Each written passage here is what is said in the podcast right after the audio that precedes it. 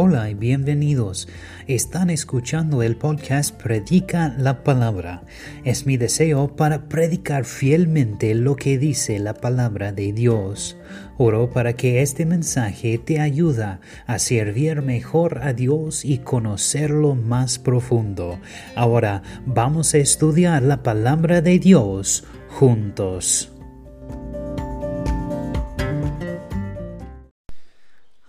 Por favor, tomen su Biblia al Juan capítulo 10, es donde vamos a hacer. Y esta tarde vamos a, bueno, el domingo pasado ah, estudiamos ah, los tres círculos, cómo, uh, cómo podemos presentar el Evangelio a los perdidos. Y hoy, esta tarde, vamos a enseñar cómo, cómo orar. Creo que es una de las herramientas más eficaz, las armas más poderosas en la, en la vida cristiana y quiero compartir a ustedes uh, cómo orar. Entonces hoy vamos a estudiar Juan capítulo 10 esta mañana uh, y vamos a orar. Padre, te damos gracias por ese día. Gracias a Dios por su misericordia en, en nuestras vidas. Ayúdame en ese momento para predicar la verdad de tu palabra. Ah, para guardar todo en contexto y para predicar ah, el mensaje que tiene para su gente esta mañana. En el nombre de Jesús. Amén. Muy bien, desde nuestra última enseñanza aquí en Juan, de Juan 9, sabemos que los líderes religiosos uh, librando un conflicto con Jesús y lo rechazaron como Mesías. Ahora Jesús explica sus credenciales y por qué podemos confiar en Él como nuestro Salvador. Mira conmigo al Juan capítulo 10, 1 al 2. Dice, de cierto, de cierto os digo, el que no entra por la puerta del redil de las ovejas, sino que sube por otra parte. Ese es ladrón y salteador mas el que entra por la puerta, el pastor de las ovejas es. Usando el ejemplo de un rebaño, Jesús dije, dice a los líderes religiosos que Él entró por la puerta y haciéndolo ah, pastor de las ovejas. Y otros han tenido que escalar por otro lado pero él vino legalmente y de manera ordenada. Él vino en cumplimiento de la profecía del Antiguo Testamento. Y nació en Belén, según la profecía. Está en la línea de David, según la profecía. Él nació de un virgen, según la profecía, y nació bajo la ley en plenitud del tiempo. Gálatas 4:4 dice, pero cuando vino la plenitud del tiempo, Dios envió a su Hijo, nacido de mujer, nacido bajo la ley. También Jesús entró de acuerdo a la ley Moisés y fue circuncidado y dedicado a los ocho días en el templo. Jesús dijo que no vino a destruir la ley, sino a cumplirla. Él era el Mesías y entró por la puerta. Y él, eh, y eh, y el que entra por la puerta es el pastor de las ovejas. Nadie más pudo haber cumplido la profecía como él lo hizo. Nadie más podía tener las credenciales que él hizo.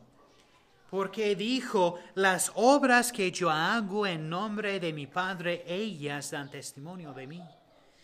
Esas obras, a prueba de quién es, son sus enseñanzas, su vida y sus milagros.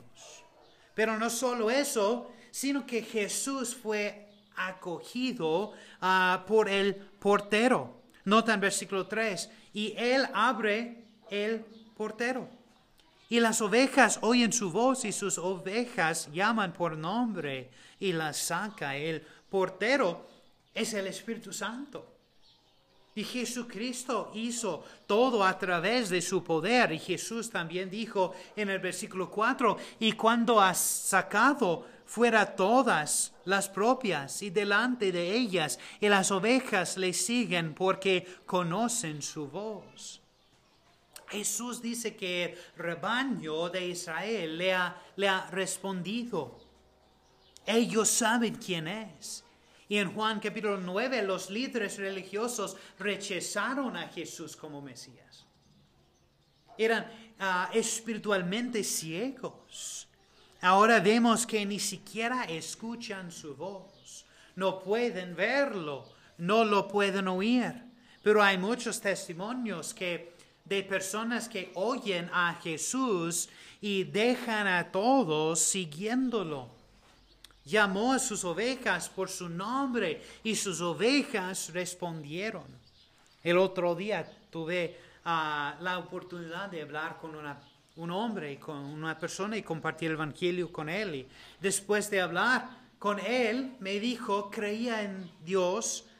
Y después de algunas preguntas más, le dije, Ah, me dijo a, él, amigo, creo que tú crees en Dios, pero no te has arrepentido de tus pecados. Y en ese momento él aceptó y unos minutos más tarde ah, inclinó su cabeza y oró sin mi ayuda, pidió perdón, arrepentido de, tus, de sus pecados y confiaba en Cristo como Salvador.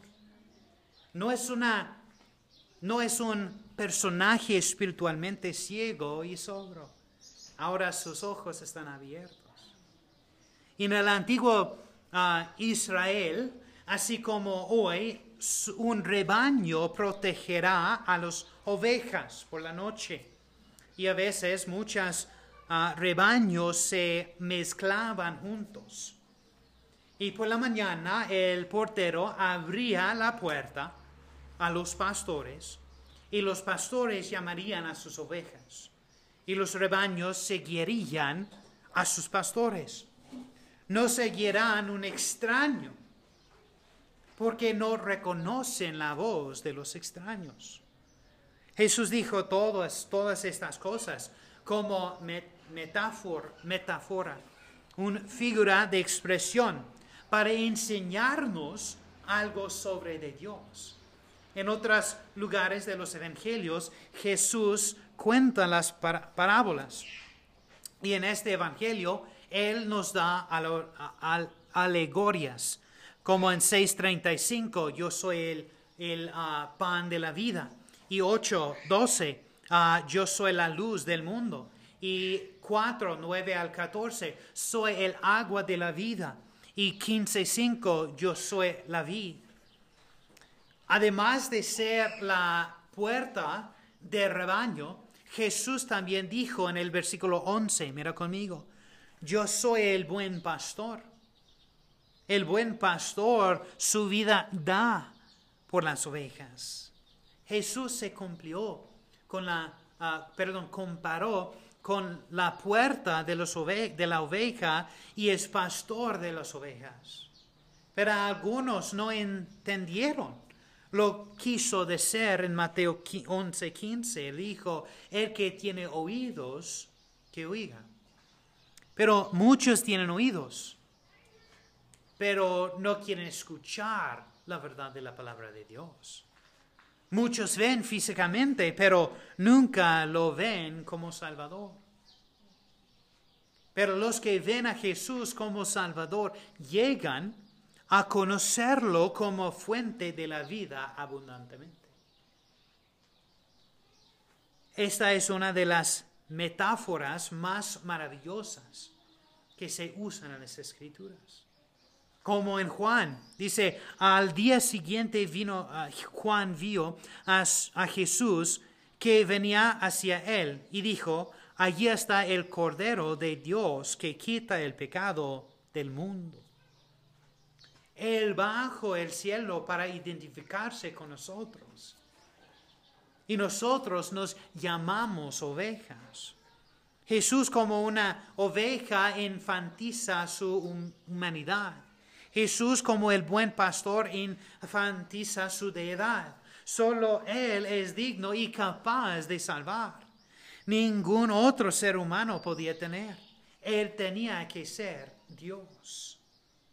Además de ser llamado el buen pastor, él también es llamado el gran pastor, el grande pastor de las ovejas. En Hebreos 13:20, y el Dios de paz que resucitó de entre los muertos a Jesús nuestro Señor, el gran pastor de las ovejas, mediante la sangre del pacto eterno. Se le llama el el ah, príncipe de los pastores en 1 de Pedro 5.4 y en Salmo 22 el buen pastor da su vida por las ovejas. En Salmo 23 Él es el gran pastor de las ovejas que es capaz de mantener a los suyos. En Salmo 24 Él es el príncipe de los pastores que viene de nuevo. Y en Ezequiel 34, 11 al 15, Él es el pastor que conduce y ama y protege a los suyos. Un pastor, a diferencia en trabajar a contrador, dará su vida por las ovejas.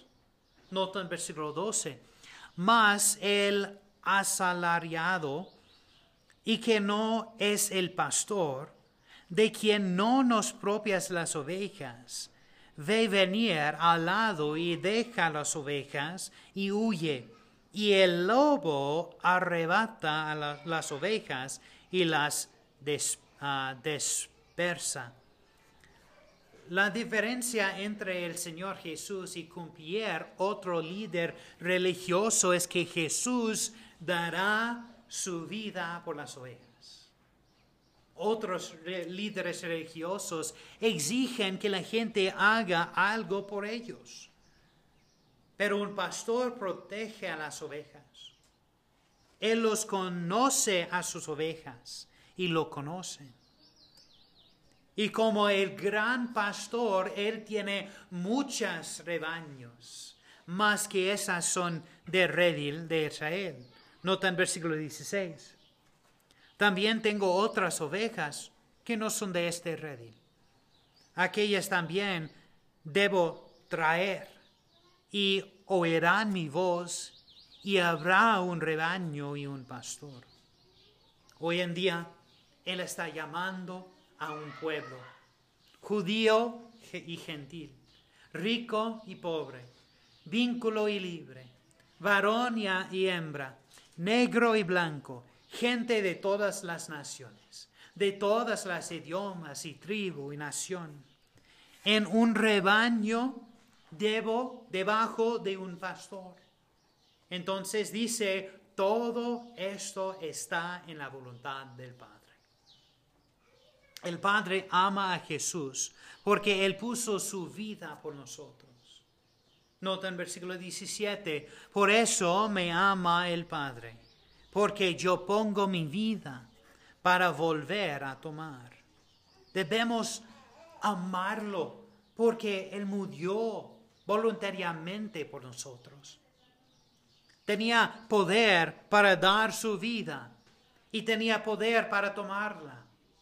Cristo ama a su iglesia y si amamos a Cristo, amaremos a la iglesia una persona que nunca sirve a la iglesia, nunca forma parte de una iglesia ah, o una asamblea local, incluso a quien ah, ellos ah, claman a ser cristiano, es alguien que cuestiona la legitimidad de su, de su pretensión de ser salvo. Si amas a Cristo y caminas con Él, amarás lo que ama y Cristo ama a la iglesia. Pero alguien que nunca se, se parte de la iglesia pide la pregunta si son incluso uno de los rebaños de Dios. Por eso Pablo nos dice que nos eh, examinemos constantemente para estar seguros de que estamos en la fe. Pablo dice a la iglesia en Corintio, pónganse a prueba para ver si están en la fe. Examínense a sí mismos.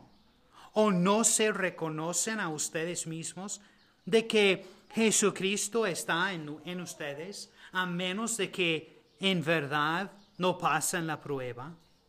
Ver al primero de Juan y usa ah, las pruebas de este libro para examinar tu fe.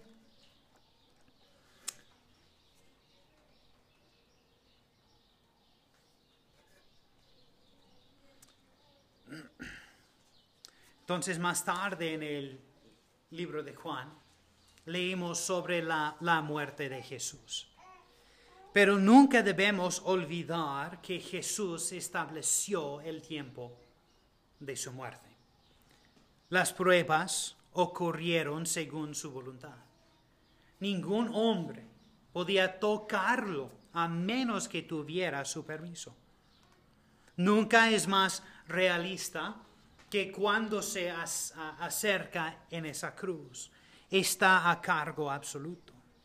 Fuimos condenados a morir en Él porque Él murió por los pecadores del mundo. No tenía que morir, lo hizo voluntariamente. Otra vez en Hebreos 12.2 dice, puestos los ojos en Jesús, el autor y consumador de la fe, quien por el gozo puesto delante de él soportó la cruz, despreciando la vergüenza, y se ha sentado a la diestra del trono de Dios. Las afirmaciones de Jesús causaron que la gente en ese día, especialmente sus enemigos, plantar, plante, planteara algunas preguntas. Juan capítulo 10, versículo 19, mira conmigo, dice, volvió a haber descensión entre los judíos por estas palabras se preguntaron si estaba loco o si fuera en, ah, tiene un demonio. Pero, ¿podía un demonio curar la gente? Otros sabían que él era divino Hijo de Dios, el Salvador del mundo. Y un día en Jerusalén los judíos se reunieron a su alrededor en el templo y le pidieron a Jesús que les dijera claramente quién era.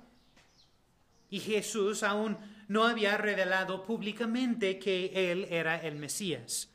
Había confirmando su identidad a los individuos a lo largo del camino, los discípulos, e incluso a la ciudad de Samaria y recientemente al medigno ciego.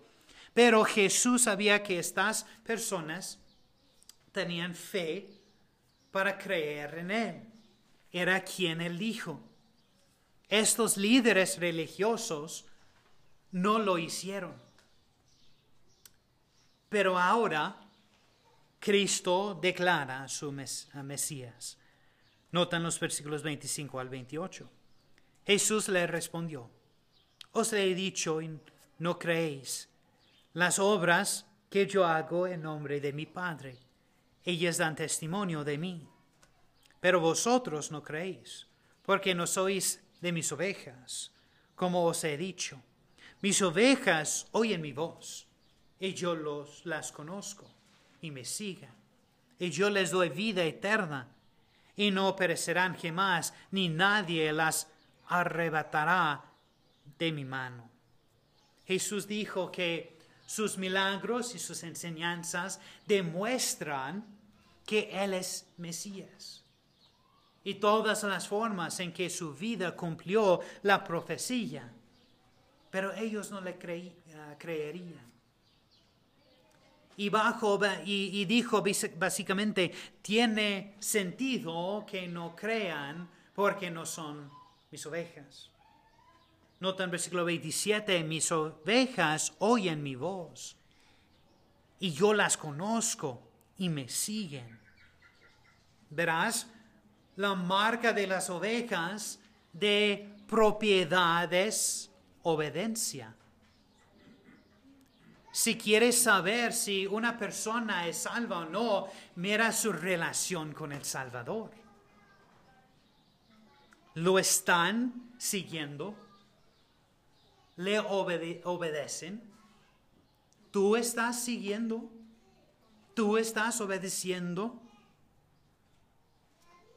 Entonces todas las ovejas de Jesús tienen un audífono, que el audífono está sintonizando para escuchar su voz.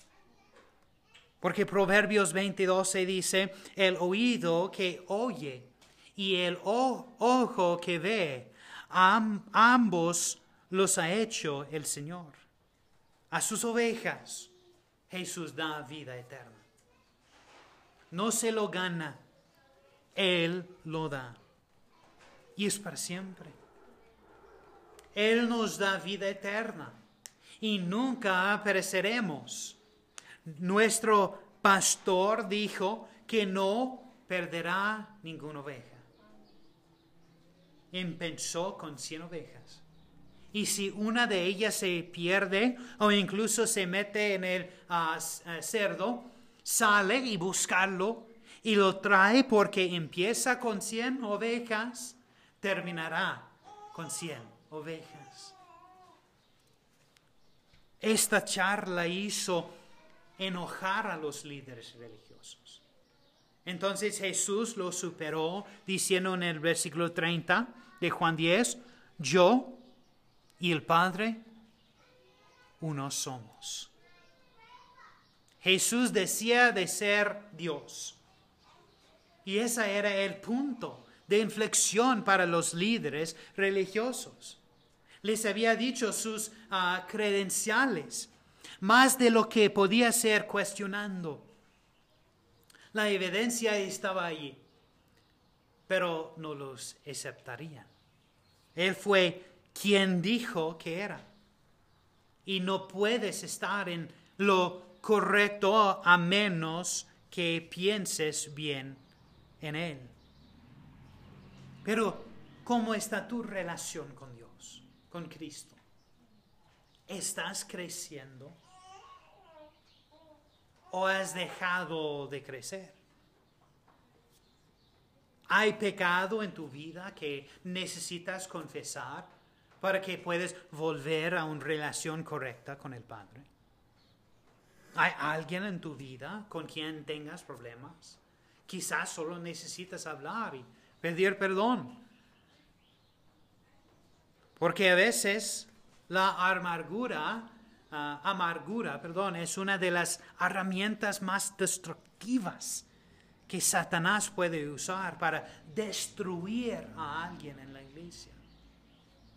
Y puede usar esto para destruir una iglesia. No seas como estos fariseos que conocieran la verdad, pero rechazaron la verdad. Si tú eres cristiano, puedes actuar como ellos a veces, hasta que te arrepientes y pides perdón a Dios. Eso es algo que yo necesito hacer cada día, constantemente. Pero si nunca has recibido a Cristo como tu Salvador, te oro que te arrepientes de tus pecados y confíes en Cristo solo para la salvación. No seas un rechazo de Cristo y pases una eternidad en el infierno. Cristo está listo para salvarte hoy. Esta tarde vamos a mirar a cómo orar. Entonces vamos a orar. Padre, te damos gracias por ese día. Gracias a Dios por este capítulo. Padre, tú eres el gran pastor. Eres nuestro guía, nuestro pastor. Y necesitamos escuchar y obedecer tu voz. Eso es el primer marca que somos cristianos si obedecemos sus mandamientos, si obedecemos su voz. Gracias a Dios por tu amor por nosotros. Perdónanos, Dios por nuestros pecados. Ayúdanos, Dios, para regresar a ti y para tener una relación correcta contigo y con nuestros hermanos y hermanas en ti. En el nombre de Jesús. Amén. Gracias por escuchar el mensaje de hoy. Oramos para que este ministerio te ayude a crecer más de Dios y en tu fe. Gracias de nuevo y que Dios te bendiga.